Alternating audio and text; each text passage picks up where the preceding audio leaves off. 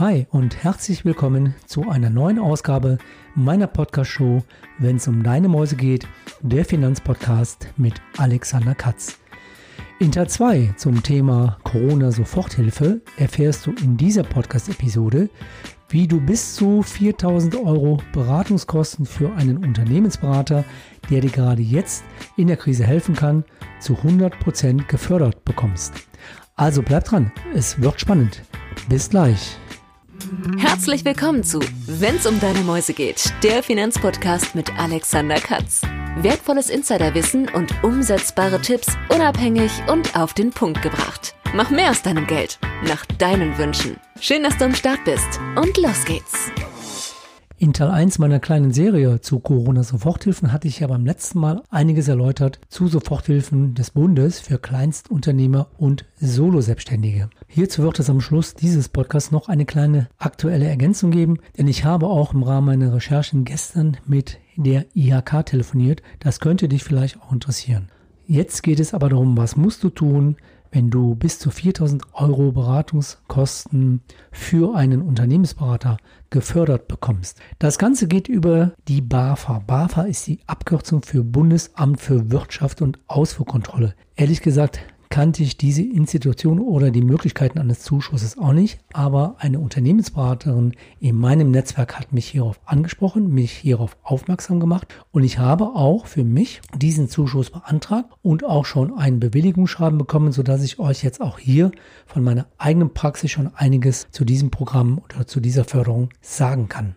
Zunächst wichtig ist, dass es von der BAFA auf deren Homepage ein Merkblatt gibt, das heißt vom Coronavirus betroffene Unternehmen. Hieraus möchte ich zunächst einige wichtige Passagen zitieren. Die Auswirkungen des Coronavirus haben Deutschland in einem Maß getroffen, auf das sich keiner vorbereiten konnte. Die wirtschaftlichen Folgen sind unter anderem Kurzarbeit, Ausfall von Arbeitskräften und Produktionen, Wegfall von Kunden, verkürzte Öffnungszeiten oder gar Schließungen von Unternehmen.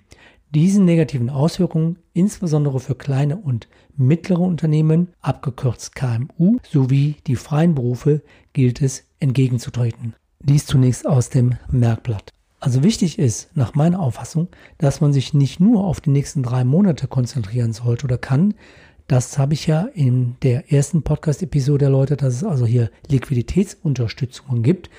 Denn ich muss hier als Unternehmer, als Selbstständiger, als Freiberufler auch langfristig denken. Was kann ich langfristig tun, damit ich mich auf Dauer umstellen kann, damit ich die Krise tatsächlich als Chance nutzen kann, dass ich vielleicht meine Geschäftsfelder ändern kann oder ein weiteres Geschäftsfeld hinzunehmen kann. Insbesondere zum Beispiel, dass ich mein Geschäft viel stärker digitalisiere, was ja einige jetzt schon gemacht haben, dass ich halt mit digitalen Möglichkeiten meine Kunden erreiche, wenn diese Kunden nicht in mein Geschäft kommen können. Auch wenn nächste Woche die Geschäftslokale wieder geöffnet werden bis 800 Quadratmeter Geschäftsgröße, heißt es nicht, dass das Geschäft aufgrund der Regelung Abstand zu halten vielleicht wieder etwas besser läuft, aber die ursprünglichen Umsatzerwartungen nicht erfüllt werden können.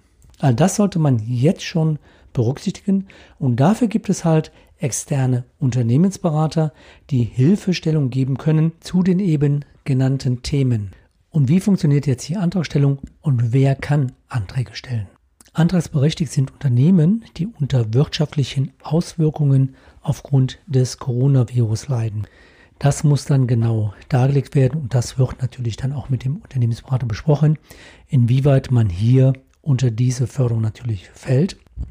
Ich habe es so gemacht, ich habe also diese, diesen Zuschuss beantragt, musste hier aber individuell begründen. Das habe ich dann gemacht. Ich habe meinen Antrag am 8.4.2020 gestellt. Das Ganze wurde auch online übermittelt und habe dann ein paar Tage später in der Post eine Zusage bekommen, datiert vom 9.4. Also was ich zum einen sagen kann, dass auch hier die Bearbeitung sehr schnell ist. So, dann habe ich mir das Ganze durchgelesen und dann habe ich mir überlegt, was heißt das jetzt? Habe ich jetzt eine Zusage der Förderungen oder habe ich eine Zusage mit dem Beratungsgespräch beginnen zu können. Was nämlich als Grundvoraussetzung wichtig ist, du kannst immer nur dann einen Zuschuss für eine Beratungsleistung stellen, wenn diese noch nicht begonnen worden ist. Also wenn du schon mittendrin mit einem Unternehmensberater ein Gespräch führst, dann kannst du jetzt nicht im Nachgang das noch beantragen. Also wichtig ist, wenn du das planst, einmal zu schauen, wer ist für die BAFA zertifiziert. Leider gibt es hierzu kein Verzeichnis im Internet. Um das zu erfahren, müsstest du an deine zuständige IHK oder an deine zuständige Handwerkskammer oder sich an das Institut für freie Berater wenden.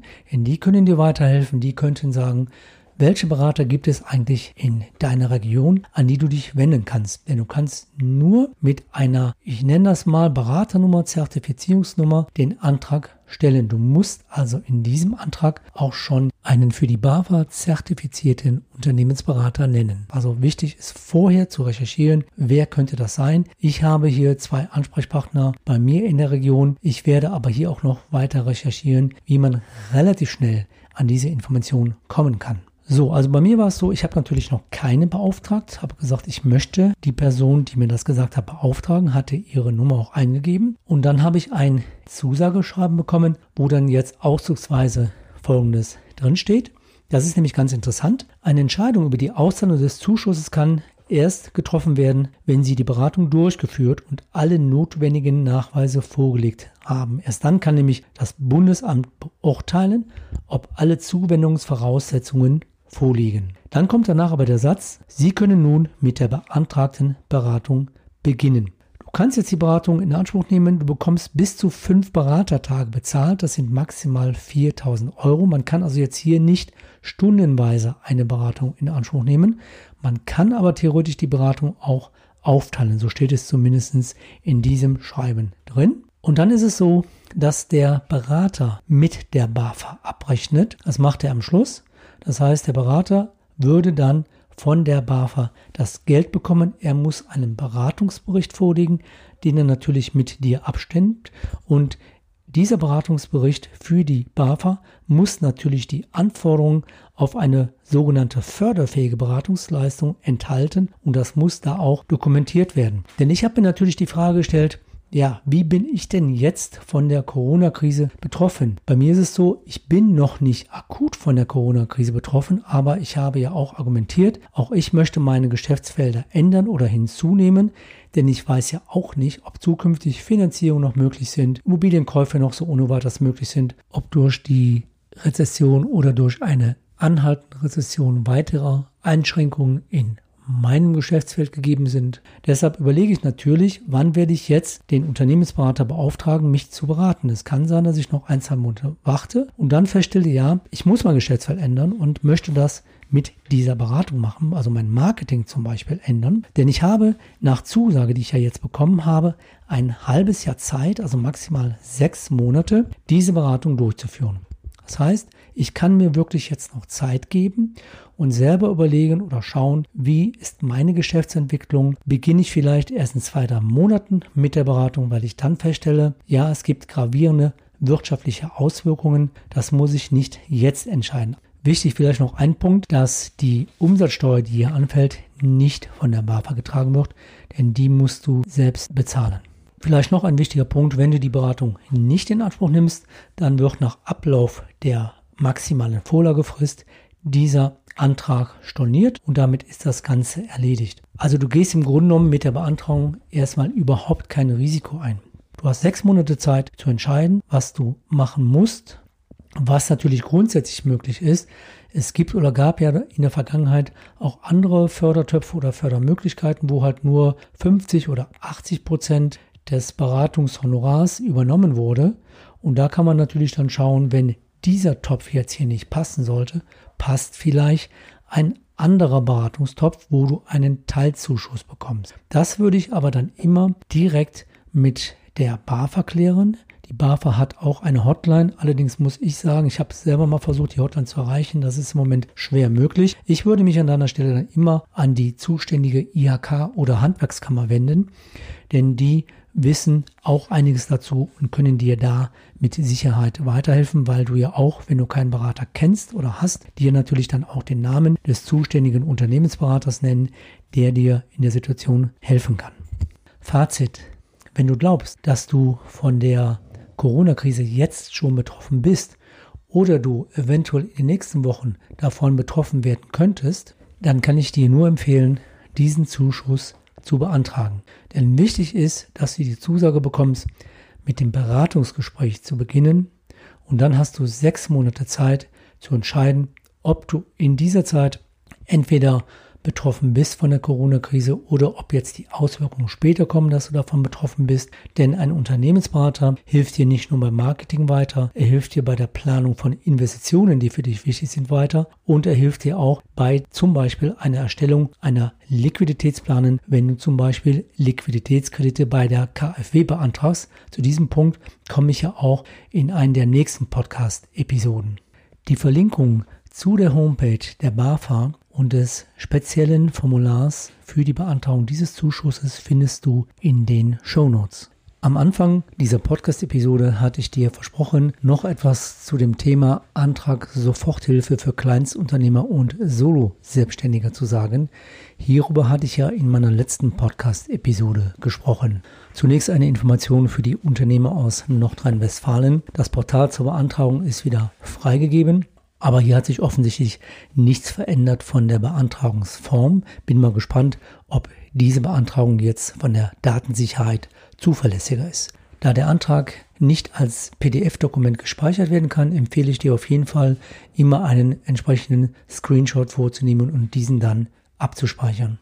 Vor allen Dingen kann ich dir empfehlen, die FAQs, die ja immer hinterlegt sind, auch zu speichern. Denn die FAQs, die ändern sich, ich will jetzt gerade nicht sagen täglich, aber des Öfteren. Und wenn du zum Beispiel den Antrag gestellt hast und im Nachgang stellt sich raus, dass du gar nicht berechtigt gewesen wärst, weil jetzt die Bestimmungen wieder verändert worden sind, was du dann in FAQs siehst, dann solltest du für dich immer einen Nachweis haben, dass du bei deiner Beantragung des Zuschusses von den dann gültigen FAQs und auch Bestimmungen ausgegangen bist. Also wichtig, Antrag speichern, FAQ speichern, damit du einen Nachweis hast, sollte es später gegebenenfalls hier zu Irritationen zwischen dem Bund der Länder und dir kommen. Ein weiterer Punkt, der mich etwas stutzig gemacht hat, wenn du bei den anderen Ländern den Zuschuss beantragst, ob zum Beispiel bis 9.000 oder 15.000, dann gibst du dort die Summe an, was du beantragen möchtest weil ja hier gesagt wird, das, was du an betrieblicher Liquidität pro Monat hast,